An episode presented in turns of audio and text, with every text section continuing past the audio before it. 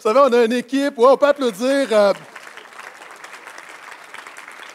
Si vous êtes ici pour la première fois, restez 15 minutes encore, s'il vous plaît. Laissez-moi le temps de vous expliquer. On a une équipe de création et, euh, vous savez, quand je leur ai donné mon thème, euh, c'est quelque chose, j'ai souvent un titre de travail, puis ils ont dit non, c'est un super bon titre, mais eux, c'est facile parce qu'après ça, ils se cachent, c'est moi qui dois prêcher. Brise-leur les dents, c'est le titre de cette série de quatre messages maintenant et qu'on va voir pour les trois prochaines semaines, en, fait les cinq prochaines semaines, parce que quatre messages et il y a Pasteur Denis dans trois semaines. Mais tout d'abord, permettez-moi de vous saluer. Je vous salue Laval, très très content d'être de retour après des vacances. Je vous salue à ceux qui nous suivent en ligne. Je salue Terrebonne, encore une fois, qui se joint à nous. Et je salue mon bon ami, Pasteur Philippe, qui est à Terrebonne pour s'occuper de l'Église ce matin et euh, qui a fait un super travail avec cette série Pardonne. Donc, merci, Pasteur Phil, euh, fidèle collègue qui est là, qui prend l'Église, qui en occupe bien. Et lorsque je reviens, tout est réglé. Donc, merci. Et c'est intéressant qu'il ait fait une série Pardonne parce qu'il a péché pendant mon absence. La prière qu'il y avait dans mon cœur, et, et Dieu m'entend, c'est vrai, ma prière là, dans ma voiture, de la maison au bureau cette semaine, quand je suis rentré mercredi, c'était Seigneur, fais que mon bureau soit intact. Pour ceux qui ne connaissent pas l'histoire, il, y a- deux ans, je suis parti à, l'extérieur et lorsque je suis revenu, mon bureau était rempli de ballons, des ballons. J'ai décidé de faire tout ce que bon chrétien fait, de me venger. Donc, et ce que j'ai fait, j'ai mis des, des banderoles dans tous les bureaux pendant leur absence l'année dernière. Donc, ils sont entrés, il y avait des banderoles partout, des toiles d'araignée, c'était incroyable. Ça a pris du temps à nettoyer. Maintenant, lors de mes dernières vacances, je suis revenu, il y avait du papier d'aluminium partout. Mon bureau est enveloppé de papier d'aluminium. Mes livres, euh, ma brocheuse, mes crayons, j'ai encore du papier d'aluminium. Maintenant, j'ai décidé de ne pas me venger parce que je me suis dit un jour, quelqu'un va mettre le feu à un bureau, c'est comme, il y a une escalade. J'ai décidé de ne pas me venger. Moi, un homme de paix, je reviens et cette semaine, mon bureau, mon bureau, dans un sens, habituellement, il était dans l'autre sens. Donc, euh, c'est de là qu'est venue cette série Brise-leur les dents. Soit dit en passant, c'est une citation d'un psaume, mais c'est intéressant parce qu'il y a une photo qui va avec moi, ma, série. On a failli l'utiliser, une photo de Pasteur André qui circule sur Facebook. On peut le mettre, s'il vous plaît?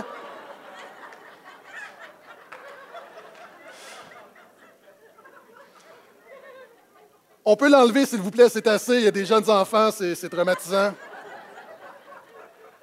En fait, cette série, je vais parler de ce qu'on appelle les psaumes imprécatoires. C'est quoi les psaumes imprécatoires? Imprécatoire vient du latin imprecatori, qui veut dire prier contre. Si vous connaissez un peu votre Bible, vous savez, dans les psaumes, quelquefois, oui, le psalmiste dit Loué soit ton nom, je loue l'Éternel, il me délivre de tous mes ennemis. Mais quelquefois, le psalmiste est en colère. Le psalmiste, c'est l'auteur des, des psaumes, il est en colère, il va dire des choses, des choses incroyables. Vous savez, il y a 150 psaumes. Et dans ces psaumes, souvent, on pense que la majorité des psaumes, c'est des psaumes de louange. Non. La majorité des psaumes, c'est des psaumes de lamentation. Où le croyant va dire, mon Dieu, pourquoi m'as-tu abandonné? Seigneur, je suis dans le trou, sors-moi du trou. Seigneur, je suis malade, pourquoi est-ce que tu ne me guéris pas? Seigneur, j'ai l'impression que tu es en colère après moi. Seigneur, pourquoi fermes-tu ton oreille? La majorité des psaumes, c'est des psaumes de lamentation.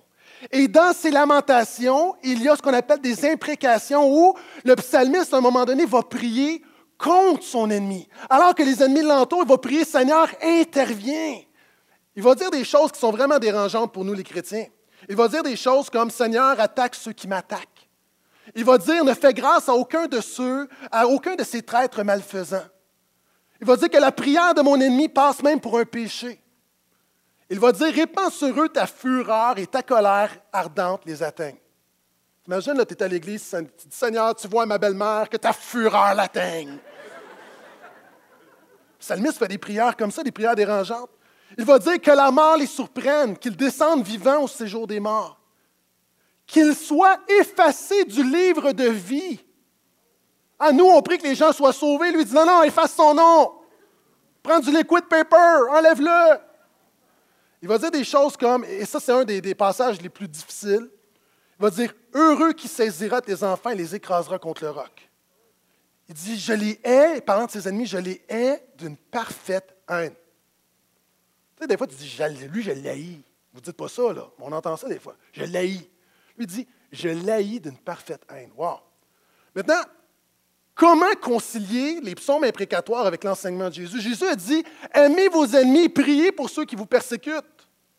Comment concilier ça? Et vous savez, si vous me connaissez un petit peu, j'aime justement aborder les passages dérangeants de l'Écriture. Et il y a vraiment de grands principes là-dedans. Souvent, les chrétiens ont trois attitudes par rapport aux psaumes imprécatoires, par rapport à ces prières.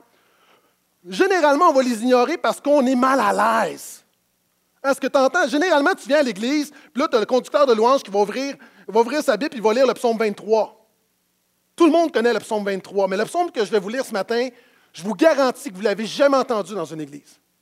On est mal à l'aise. Vous savez, c'est un peu comme euh, mes enfants ont vécu un réveil durant, nos vacances. On a eu une télévision écran plat. Ma fille a dit J'avais tellement honte quand mes amis venaient à la maison.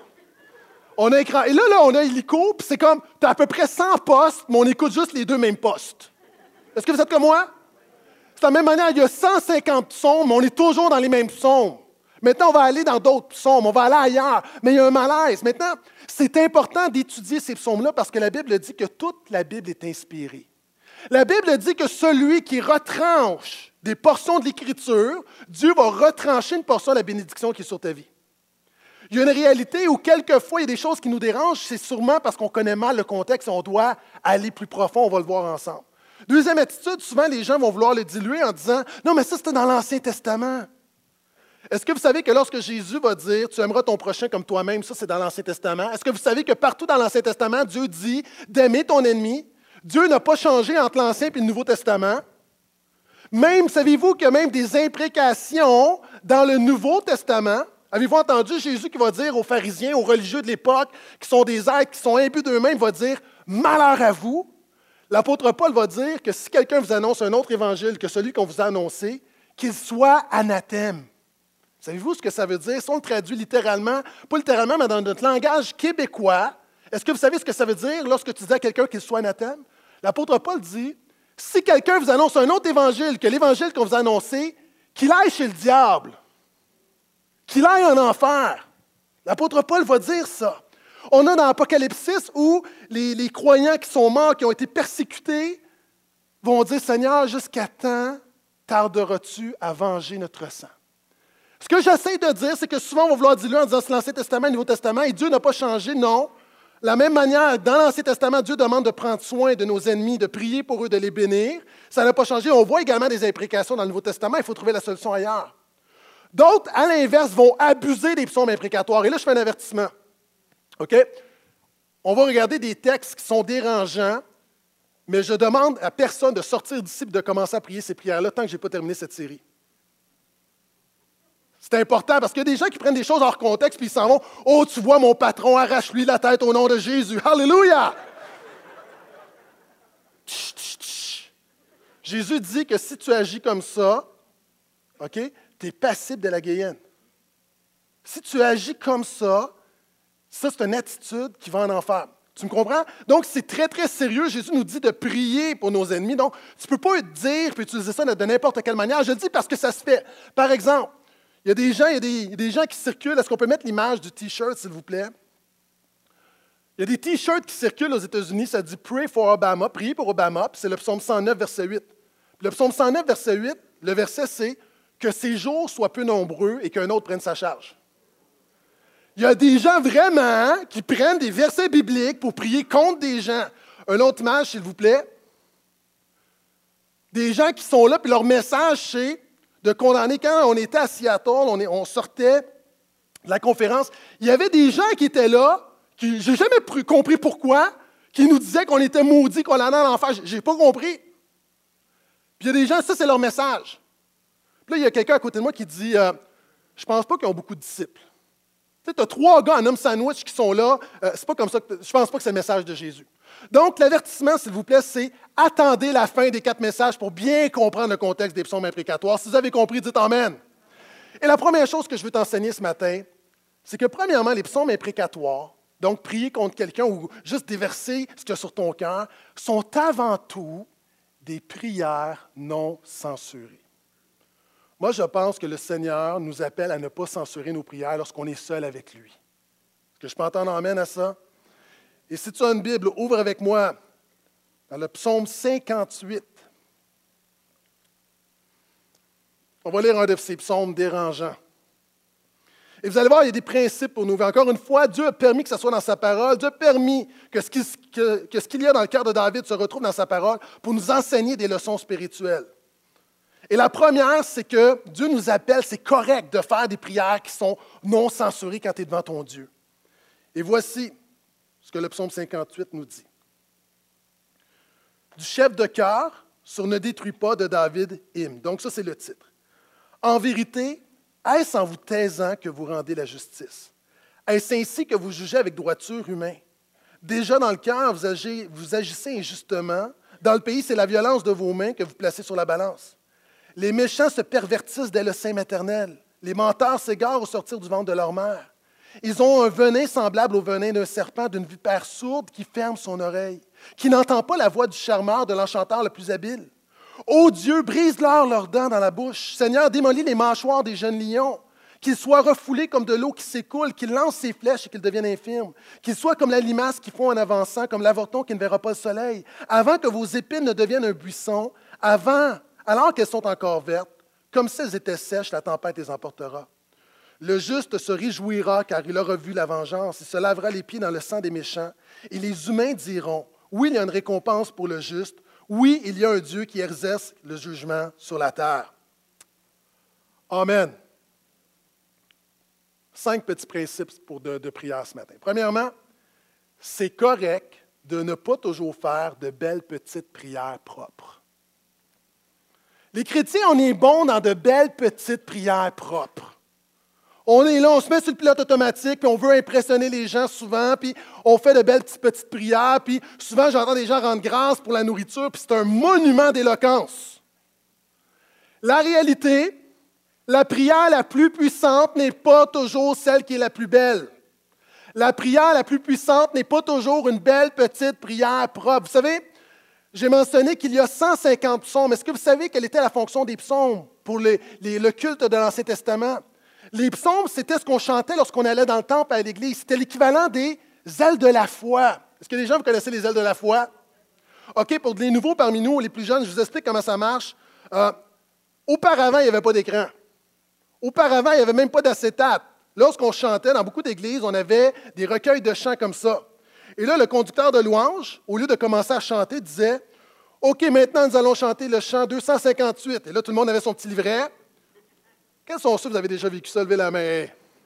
Et là, on tournait, puis là, tel que je suis. Là, on chantait ça. Puis après, OK, maintenant, tournez avec moi, on chante 309. Puis c'est comme ça. Donc, les ailes de la foi, c'était le répertoire, le répertoire de louanges des églises pendant très, très longtemps. Maintenant, les psaumes, c'est le répertoire du peuple de l'Ancien Testament. Ce sont leurs ailes de la foi. Et c'est comme, c'est leurs 150 top chants. C'est comme si nous, on fait un décompte, tu as le billboard, puis on choisit comme, c'est quoi nos top meilleurs chants? Et eux, dans leur top meilleurs chants, c'est le chant qu'on vient de lire. Seigneur, brise-leur les dents. Ça, c'était comme, oh, ça, c'était winner, là. C'est comme. Hein, c'est comme, il y a des fois, on chante un chant, puis on commence la louange, hein, puis là, il y a un chant que tout le monde aime. Puis c'est comme, oh, il y a un réveil. Mais imagine, ce chant-là a amené un réveil. Pourquoi? Encore une fois, parce que c'est correct. Dieu veut nous dire que c'est correct de ne pas toujours faire de belles petites prières propres. Vous avez peut-être déjà entendu cette histoire. Un pasteur, un jour, vous savez, souvent, dans certains endroits, on demande, avant de commencer une session parlementaire, on demande à un pasteur de venir faire une prière. Au Kansas, on a demandé à un homme, un pasteur, Joe Wright, de venir faire la prière et on s'attend qu'il va dire Oh Seigneur, alors que nous sommes réunis, que tu puisses nous bénir, nanana, nanana, Amen. Mais cet homme-là n'a pas fait cette prière-là. Cet homme-là est arrivé, et a prié une prière dérangeante qui n'était pas une belle petite prière propre. Voici ce qu'il a prié. Seigneur, nous venons vers toi aujourd'hui pour te demander pardon et pour te demander de nous guider.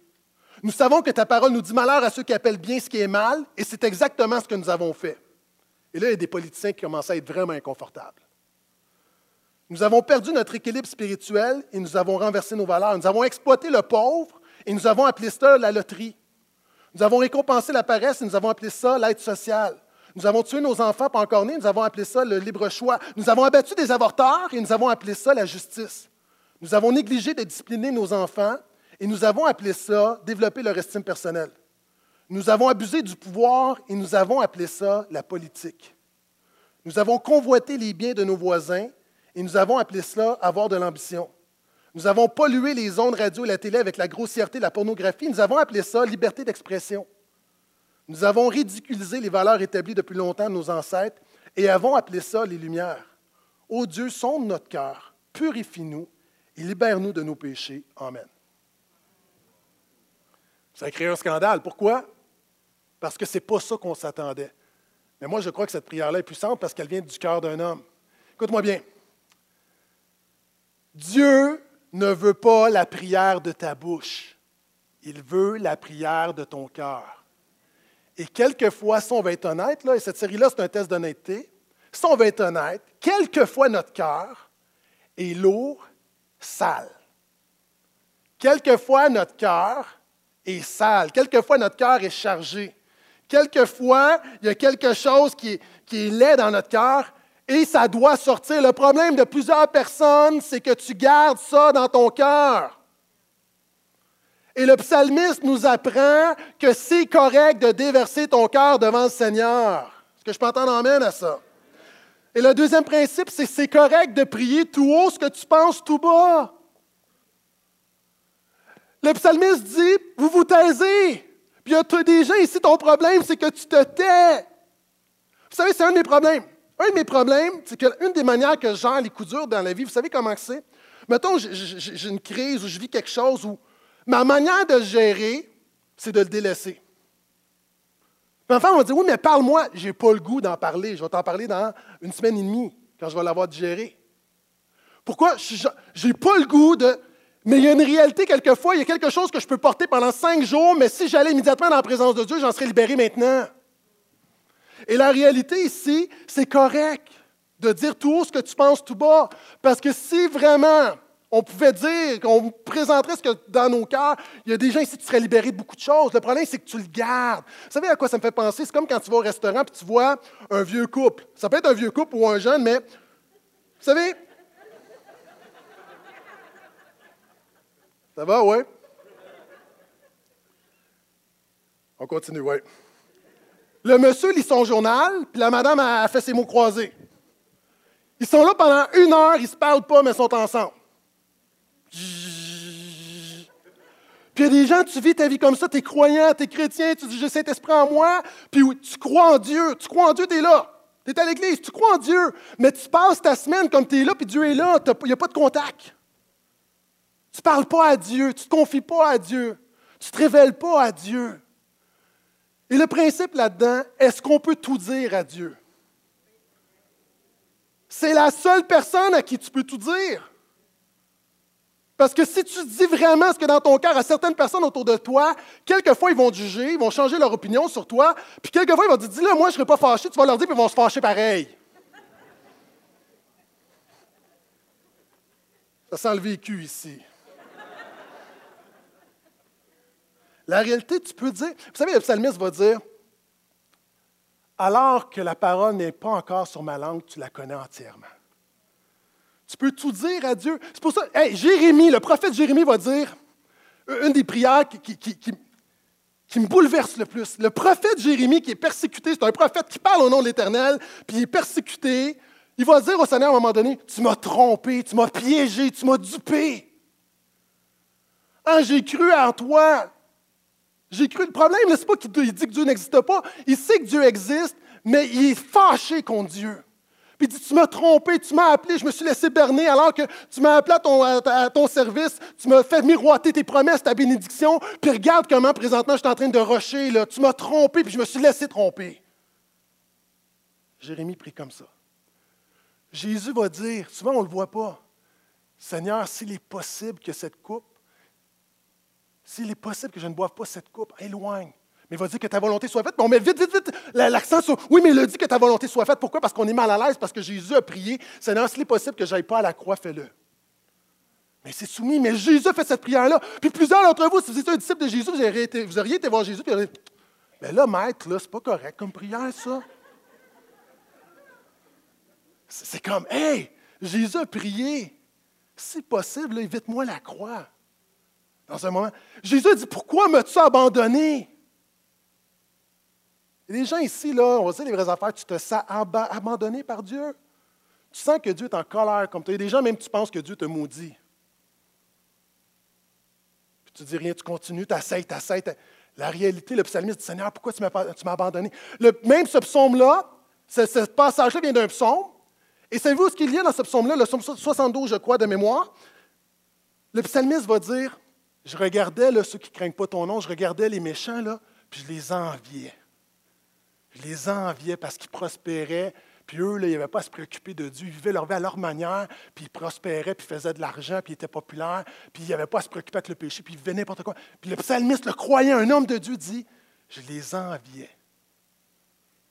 La réalité, il y a des gens ici, là, des fois, tu convoites ton ancienne vie sans Jésus. la réalité, tu peux le dire à Dieu, tu peux tout dire à Dieu. Pourquoi? Parce que Dieu connaît ton cœur. Est-ce que tu penses vraiment que tu vas surprendre Dieu? Est-ce que tu penses vraiment qu'en déversant la crasse que dans ton cœur, que Dieu va faire Ah, ben là, je savais pas que tu étais comme ça? Est-ce que tu penses que tu peux surprendre Dieu, que tu peux apprendre quelque chose à Dieu, que tu peux décevoir Dieu? Vous savez, la déception, pour moi, c'est une des, pires émotions parce que c'est pire que la haine, je trouve. La déception, c'est que tu mets des attentes là, puis la personne a fait ça. C'est comme, moi, là, dans ma vie, là, je, fâcher quelqu'un, je peux vivre avec ça. Décevoir quelqu'un, je trouve ça très, très lourd la réalité, est-ce que tu penses vraiment que tu déçois Dieu? Dieu connaît toutes choses. Donc, présente-toi devant Dieu. Le psalmiste nous apprend que c'est correct de dire à Dieu ce que tu penses. Et en plus, Dieu promet de t'accueillir. Je disais tout à l'heure, vous savez, ce n'est pas évident de se confier. Je crois que chaque chrétien devrait avoir des gens qui il peut s'ouvrir, être transparent, puis être accepté, puis pas jugé. La réalité, ce n'est pas toujours le cas. Hein, des fois, tu dis à quelqu'un, tu vas t'ouvrir, puis la personne, son, attitude va changer par rapport à toi.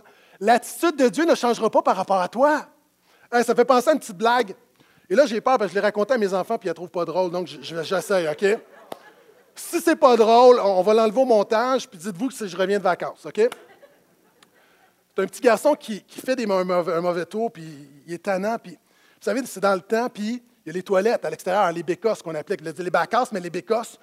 À un moment donné, il décide de prendre, il y a la, bécosse de la maison de la montagne, puis il pousse la bécosse en bas de la montagne. Son père vient le voir, puis il dit Napoléon, est-ce que c'est toi qui as lancé la bécosse en bas de la montagne Non, papa. Napoléon, je te repose encore la question est-ce que c'est toi qui as poussé la bécosse en bas de la montagne? Oh, non, papa. Écoute, Napoléon, je te connais. Je sais que c'est ton genre, puis la bécasse n'a pas déboulé la montagne seule. Est-ce que c'est toi? Et là, Napoléon, c'est un peu la, soupe chaude, puis il dit Papa, il dit, avant de te répondre, je vais te raconter une histoire.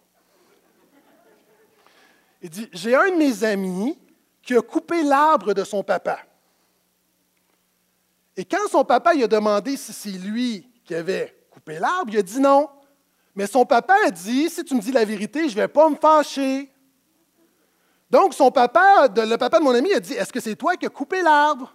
Puis mon ami a dit Oui, c'est moi. Puis son papa ne s'est pas fâché.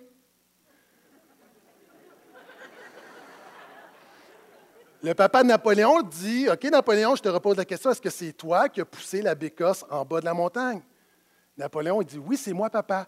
Boum Son père, il se fâche, une tape aux fesses, une colère noire. là, Napoléon dit Mais papa, le papa de mon ami s'est pas fâché quand mon ami a dit qu'il avait coupé l'arbre. Et le papa de Napoléon répond, il dit la chose suivante, oui, mais l'ami de ton papa n'était pas dans l'arbre quand l'arbre a été coupé.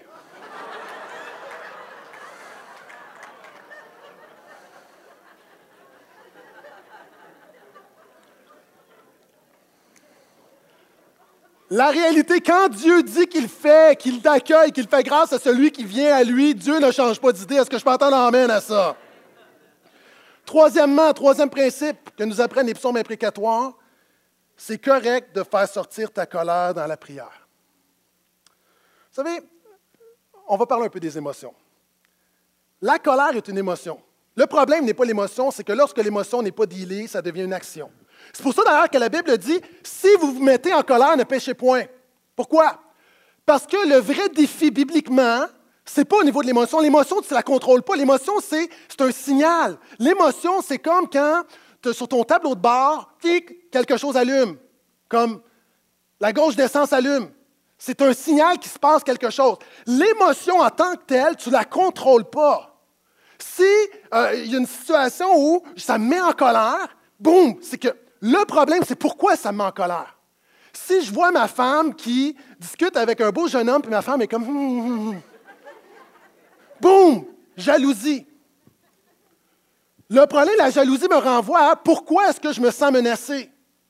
Ça me renvoie à l'état, à la sécurité de ma relation. C'est la même chose avec la convoitise. Madame, vous allez à la plage, vous voyez quelqu'un qui, qui tout beau jeune homme ou pas, peut-être même un vieux, pas jeune homme, mais en tout cas, peu importe. Ça suscite un petit quelque chose en vous. C'est l'émotion, vous ne le contrôlez pas. La convoitise, c'est l'action de nourrir l'émotion. Est-ce que vous êtes là? La colère en tant que telle, c'est une émotion, et je crois que Pasteur Philippe en a parlé. Il y a quelque chose qui vient de Dieu là-dedans. D'ailleurs, même c'est un des attributs de Dieu. Je, vais revenir là-dedans, mais ce que j'essaye de dire, c'est que c'est quand tu es en colère sur quelque chose, ça te révèle qu'il y a un problème. Et tu as deux choix. Moi, souvent de fois, lorsque ma gauche, lorsque ça allume l'essence, combien de fois j'ai tiré l'élastique, puis c'est arrivé que j'ai une panne d'essence? Ça arrive une fois, puis là, je sais que je peux faire 45 km. Mais la réalité, tu peux dire, le moteur allume. Check engine. Oh, c'est pas grave. Ah, moi, j'ai fait ça. Je, sais que je suis pas toujours brillant. J'ai fait ça avec une de mes premières voitures. C'est juste une lumière. Le moteur a explosé. Bravo, champion. L'émotion te dit qu'une situation avec laquelle tu dois dealer, et Dieu veut que tu la deals. Dieu veut régler ça dans ta vie. Et le psalmiste, ici, c'est un déversement de colère. Et le principe est le suivant. Mieux vaut faire sortir sa colère dans la prière à Dieu que de la déverser en parole ou en action sur quelqu'un. Est-ce que je peux entendre amène à ça? Mieux vaut faire sortir sa colère dans la prière à Dieu que de la déverser en parole ou en action sur quelqu'un. Je continue. C'est correct, quatrièmement, de cibler tes ennemis dans la prière. Wow! Qu'est-ce que je veux dire? Le psalmiste ici parle du méchant, il parle du menteur, il parle de ceux qui ont un venin. Il va dire, il parle de c'est comme le serpent qui fait la sourde oreille au plus grand des enchanteurs. L'image ici, c'est l'enchanteur, c'est celui avec la flûte, vous avez tous vu, qui va contrôler le serpent, qui va maîtriser le serpent. En fait, l'image est la suivante. C'est celui, c'est le méchant qui ferme son oreille à Dieu, qui refuse la repentance, qui refuse l'influence de Dieu dans sa vie. Et c'est correct de cibler tes ennemis dans la prière. Mais la majorité des gens, vous allez dire, oui, mais je n'ai pas d'ennemis, moi. Le dictionnaire nous dit qu'un ennemi, c'est une personne qui nous est hostile et cherche à nous nuire. Tu n'as jamais personne qui est hostile envers toi? Tu n'as jamais personne qui a essayé de te nuire? Wow! La réalité, quelquefois, un ennemi, ce n'est pas quelqu'un avec qui on t'engage. C'est des gens, quelquefois, qui te font des problèmes. Un ennemi, ça peut être un ex qui a décidé de dépouiller jusqu'à l'os. Un ennemi, ça peut être, c'est l'image de la belle-mère ou du beau-père ou quelqu'un de la famille qui t'aime pas, ça arrive. Ça arrive. Tu, maries quelqu'un, tu arrives, puis il y a des gens de sa famille qui ne t'aiment pas. Puis ça fait 30 ans, puis ils ne t'aiment pas encore, puis ils ne t'aimeront jamais. C'est ça la vie, là. Ils ne t'aiment pas. La réalité d'un ennemi, c'est quoi? Ça peut être un frère qui est jaloux, un patron qui t'intimide. Ça peut être un collègue qui ridiculise ta foi. Ça peut être un voisin qui te calomnie. La réalité, la vie, telle qu'on la connaît, souvent les chrétiens, on croit qu'on vit dans un monde aseptisé. À un moment donné, il faut reconnaître, il faut être réaliste. C'est beau d'être optimiste, mais il faut aussi être réaliste. Quelquefois, un jour ou l'autre, il se pourrait qu'il y ait un ennemi, quelqu'un qui veut te nuire dans ta vie. Maintenant, la Bible dit que tu peux faire trois choses concernant quelqu'un qui veut te nuire. La chose que tu devrais faire 99% des fois, c'est de prier pour ton ennemi. Est-ce que je peux entendre amène à ça? Ça, c'est le principe général. Jésus a dit, priez pour vos ennemis. La Bible dit également, c'est un cas d'exception, c'est pour ça que j'ai dit, le 99% les gens ici, la majorité des gens, alors que je parle de Saint-Esprit, met des gens dans ta tête, ce que tu dois faire, c'est prier pour eux, point final. Mais la Bible parle que quelquefois, il y a des gens qui sont dans un état de, révolte et de rébellion tellement avancé que Jean dit, et ça ne m'est jamais arrivé de sentir que le Seigneur m'appelait à, faire ça ou à ne pas le faire, mais Jean dit, il y a des gens, arrête de prier. Arrête de prier, ne prie même pas. Des gens qui sont tellement dans un cas de rébellion, et c'est pour ça que je dis là, on est vraiment dans le 0,0001% des cas d'exception, mais il y a une réalité, c'est biblique quelquefois, et j'ai un exemple. Jim Simbala raconte à un moment donné, qui est pasteur, vous connaissez, à Brooklyn Tabernacle à New York, priait pour sa fille. Sa fille s'est révoltée à 16 ans à un moment donné. Elle ne rentrait pas. Imagine, pasteur d'une grande église à New York, puis New York, c'est une jungle. Sa fille ne rentre pas à la maison. Et régulièrement, elle ne rentre pas. Problème de drogue, à droite, à gauche, euh, des mauvaises influences. Commence à faire des choses qu'elle ne devrait pas. Euh, commence à, vendre son corps. Tu sais, ça ne va pas bien, là. Et là, lui, là, ça, ça le dévore. Ça le dévore. Qu'est-ce que je peux faire? Et là, l'Église a prié ma fille, puis continuellement, puis c'est rendu quelque chose qui, prend toute la place. C'est ton enfant. Mais là, à un moment donné, là, c'est rendu tellement pesant dans sa vie que dans un moment de prière, Dieu lui dit Arrête. OK? Remets-moi ta fille. Arrête, là. Arrête de demander des prières à droite. OK? Arrête. Évidemment, ce n'est pas son ennemi, vous comprenez, mais c'est une situation de crise. Et Dieu lui dit Arrête. C'est des cas d'exception. Il a arrêté de prier. Il dit Seigneur, je te remets, moi, moi et toi, OK, mais j'arrête de chercher des prières à droite à gauche. Puis à un moment donné, c'est quelqu'un d'autre qui est venu le voir pour lui dire J'ai à cœur qu'il faut vraiment prier pour ta fille. Puis en dedans de 36 heures, sa fille était dans sa cuisine à genoux en disant Seigneur, pardonne-moi, papa, pardonne-moi, je reviens à Jésus. Quelquefois, il y a des cas où il faut que tu arrêtes. Pourquoi? Dieu, va t'amener, puis Dieu va te diriger, puis des cas d'exception. Et quelquefois, et c'est ce qu'on voit dans les psaumes d'imprécation, Dieu te dit de prier contre. Et là, écoute-moi bien. Qu'est-ce que ça veut dire? Par exemple, cette semaine, il s'est passé quelque chose en Irak. Vous savez, il y a des chrétiens, puis les musulmans autour, ce qu'ils ont fait, la police a, mis un, signe sur la maison. On peut mettre la maison, s'il vous plaît. Le signe que vous voyez en bas, c'est N, donc en arabe, qui veut dire Nazari, qui est un mot euh, qui vient de Nazaréen, mais qui est un mot d'insulte pour les chrétiens. Et ce que ça dit, c'est que si ces chrétiens d'Irak-là, durant le week-end, ne se convertissent pas à l'islam, on va les tuer et la maison va devenir la maison de l'État. Et je donne un exemple comme ça, un exemple qui m'a touché. Plusieurs endroits à travers le monde, il y a des chrétiens qui sont persécutés. Maintenant, la prière générale, c'est Seigneur, touche-les. Seigneur, qui puissent donner leur vie à Jésus. Mais il y a une réalité à un moment donné où tu es face à une réalité, puis ta prière, c'est Seigneur, enlève-les de la circulation. Je ne vais pas vous choquer, mais il vient un moment donné, puis il y, a, des gens qui l'ont vécu en Ouganda euh, avec, le, dictateur qui était là. Il y a des chrétiens à un moment donné où tu pries pour la conversion, tu pries qu'il se passe de quoi, mais à un moment donné, quand c'est tellement intense, la prière qui sort de ton cœur, c'est Seigneur, arrange-toi pour qu'il arrête de faire du mal. Vous savez, nous devons prier que le méchant fasse le bien, mais si le méchant refuse de faire le bien, à un moment donné, tu dois prier qu'il arrête de faire le mal. On est toujours dans des cas d'exception. Mais c'est ça, pour comprendre le psaume d'imprécation, les psaumes d'imprécatoire, il faut comprendre que le psalmiste est dans cette situation-là. Vous savez, et en passant sur le titre de cette série, quand ça dit Ô Dieu, brise-leur leurs dents, regardez le contexte. Verset 7. Ô Dieu, brise-leur les dents, démolis la mâchoire des jeunes lions. Le psalmiste n'est pas en train de dire petit. Euh, bon. Le psalmiste n'est pas en train de dire fais du mal à mon ennemi. Le psalmiste, c'est une image pour dire c'est l'image du lion, Seigneur, arrange-toi pour qu'il arrête de faire du mal. Brise les dents, pourquoi? C'est l'image du lion. Un lion, tu peux avoir le plus grand des lions. Moi, j'ai peur d'un lion. Enlève les dents du lion, vient un lion. C'est juste un gros minou. C'est juste un gros minou. Puis la réalité, c'est le psalmiste dit, tu vois, j'ai un ennemi comme quoi qui est un lion. Seigneur intervient et fait de lui un gros minou. Au nom de Jésus. Si vous faites cette prière à la maison, expliquez à vos proches ce que vous voulez dire, OK? Parce qu'ils ne comprendront pas le gros minou. Le psalmiste n'est pas en train de dire, Seigneur, il ne plaide pas pour une vengeance personnelle. Ce qu'il arrête de dire, c'est, Seigneur, fais que les gens qui me font du mal arrêtent de me faire du mal. Que leur plan arrête de prospérer. Seigneur, intervient. Seigneur, défends-moi.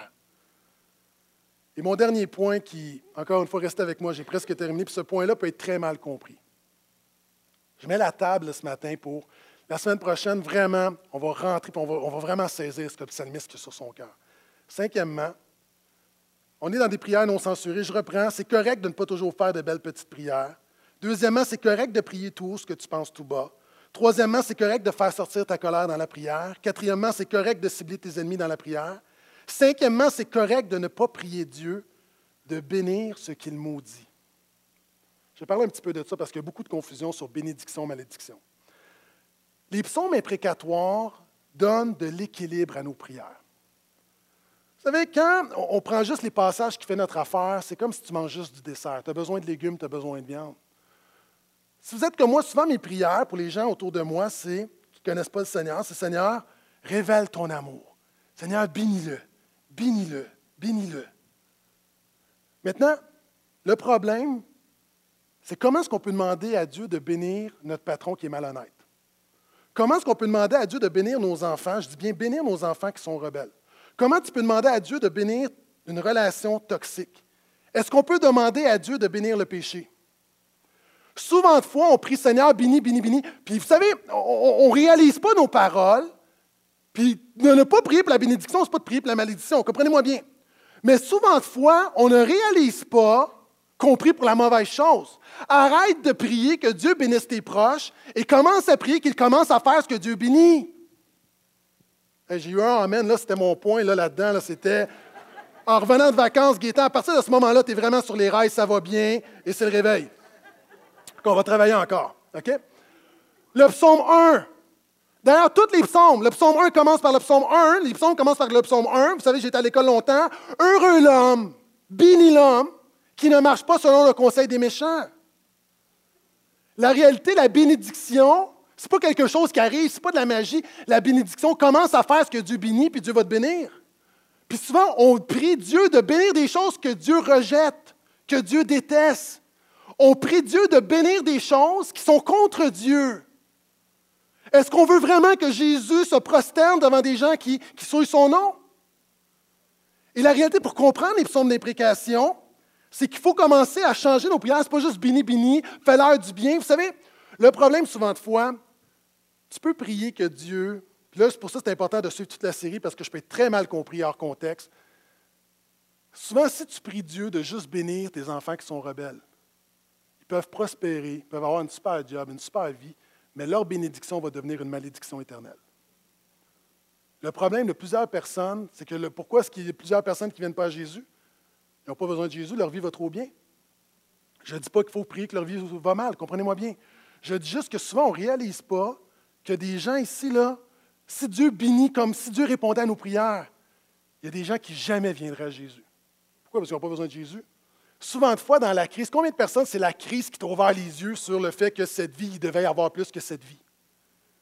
Et la réalité ici, ça amène de l'équilibre entre l'amour de Dieu et la justice de Dieu. Vous savez, on dit souvent à nos gens que lorsqu'on témoigne, on dit Jésus t'aime, Jésus t'aime. On a besoin d'équilibre. Dieu aime, mais Dieu est juste. Vous savez, quand on dit Dieu nous aime, est-ce que c'est que Dieu te regarde? C'est comme, un peu comme moi, je me souviens quand j'ai eu mes enfants, j'allais, j'allais les voir la nuit, puis j'étais comme, je les regardais dormir, puis c'est comme, wow! Est-ce que tu penses que Dieu t'aime comme ça, qu'il te voit, puis comme, oh wow! Hey! Là, je vais choquer des gens. Trouve-moi une place où Jésus a dit à quelqu'un, je t'aime. Trouve-moi une place. Où Jésus va dire à quelqu'un, je t'aime. Je t'aime. Vous ne le trouverez pas. Pourquoi? La solution nous est donnée par Jean qui va dire Petits enfants, n'aimez pas en parole seulement, mais en action. Jésus n'avait pas une émotion. Son émotion était là, oui, mais Jésus, n'était pas en parole. Jésus a montré qu'il aimait. Car Dieu a tant aimé le monde qu'il a donné son Fils, le montrer. Hein, ainsi, Dieu a démontré son amour en envoyant son Fils alors qu'on était rebelles pécheurs. Ce que j'essaie de dire, c'est que Dieu agit. Et quand Dieu aime quelqu'un, un des sous-produits de l'amour, reste avec moi, c'est la colère. Pourquoi? Parce que aimer, c'est se préoccuper. Se préoccuper, c'est désirer le meilleur pour quelqu'un. Et vouloir le meilleur pour quelqu'un, c'est être en colère lorsque cette personne n'est pas dans le meilleur pour sa vie. Moi, je suis en colère quelquefois contre ma femme, contre mes enfants, parce que je les aime. Ils sont en colère contre moi. Vous savez, je peux avoir quelqu'un que je ne connais pas, je passe à côté de quelqu'un qui me dit, qui me regarde et qui me dit imbécile.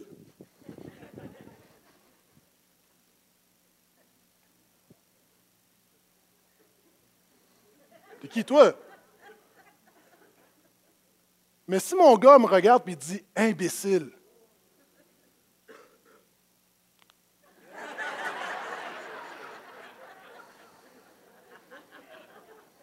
Pourquoi?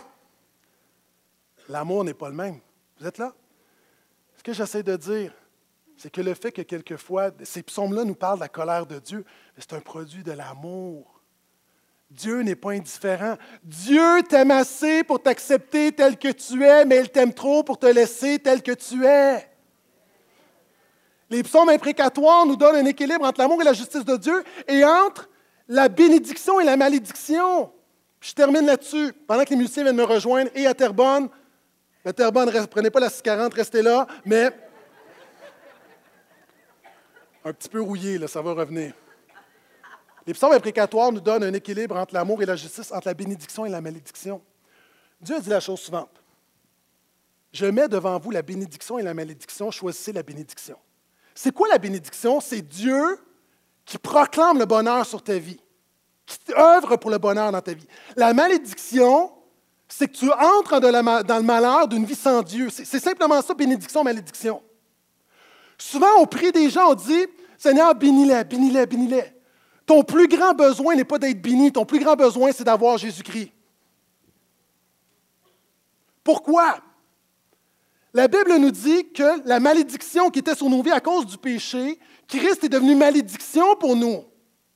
Moi, pendant longtemps, j'ai marché avec la malédiction de Dieu sur ma vie, pas parce que Dieu m'aimait pas, parce que j'ai choisi de vivre sans Dieu. La bonne nouvelle, Jésus est devenu malédiction pour moi à la croix. Il a porté la colère de Dieu, il l'a absorbé, il a porté mon péché. Et la bonne nouvelle, la Bible me dit maintenant, nous sommes bénis de toute bénédiction spirituelle en Jésus. Donc, mon point souvent, je reviens au lien, souvent on prie, béni, béni, béni. Ce qu'on doit prier surtout, c'est que les gens rencontrent Jésus. Parce que être béni hors de Jésus, ça ne marche pas. Et la Bible dit, Dieu nous a bénis. Écoute-moi bien, OK? Je sais qu'il y a des gens de différentes cultures. Il y a des gens où on te dit a des gens quelque part dans la brousse ont fait lancé une malédiction sur ta vie. La Bible dit que si tu es un croyant, Dieu t'a béni. Je ne veux pas manquer de respect, mais si quelqu'un me dit, je te maudis, Quelqu'un qui me dit ça, là. Savez-vous, c'est quoi ma réaction théologique? Ouh!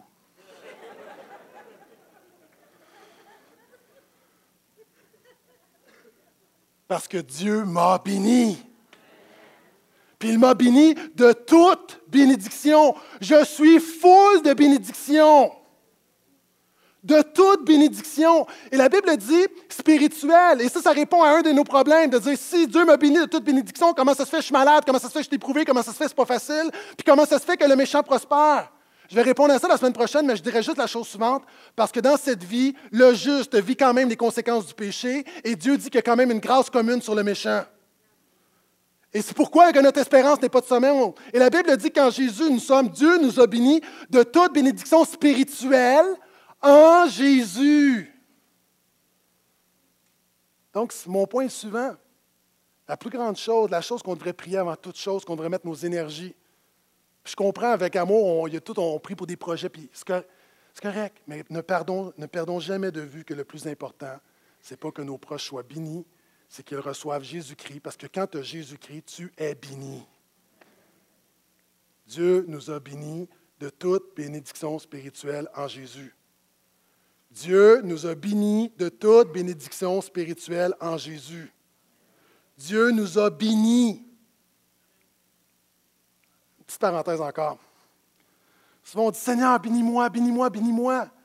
Arrête de prier Dieu de te bénir et fais confiance au Dieu qui t'a déjà béni. Seigneur, sois fidèle. Arrête de prier Dieu, sois fidèle. Dieu ne peut pas ne pas être Dieu. Dieu est Dieu. Il va prendre soin de toi.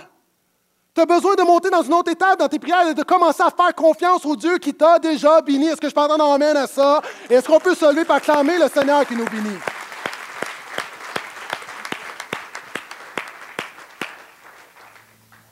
Éphésiens nous dit que Dieu nous a bénis de toute bénédiction spirituelle en Jésus. Et à la fin du passage, ça dit afin de célébrer sa gloire. Ce qu'on va faire ce matin, on va terminer, on va célébrer sa gloire. Alors que Terrebonne termine de son côté, merci d'avoir été des notes à Laval, nous allons célébrer sa gloire. Et la Bible dit que lorsque tu bénis Jésus, Dieu te bénit. Pourquoi? Parce que Jésus a hérité d'une promesse, d'une vieille promesse que Dieu a faite à Abraham, qui a dit Je bénirai celui qui te bénira. Ce matin, dans la mesure où tu bénis Seigneur, sors, tu ah, j'aurais dû prier pour mes besoins. Non. Oui, tu peux le faire, mais ce que je veux dire, dans l'instant où tu bénis Jésus, Dieu te bénit. Ce qu'on veut faire. On lui dit, Seigneur, on veut célébrer ta gloire. Amen.